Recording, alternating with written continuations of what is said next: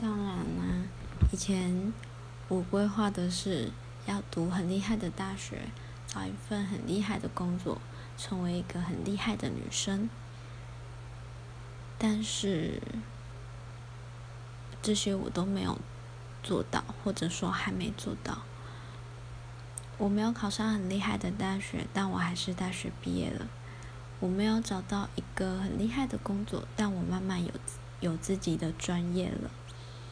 我还没有成为很厉害的女生，但是我慢慢努力变成我自己喜欢的样子，所以也不算是脱轨吧。后来想一想，至少我现在走在我想走的道路上。至少我快乐。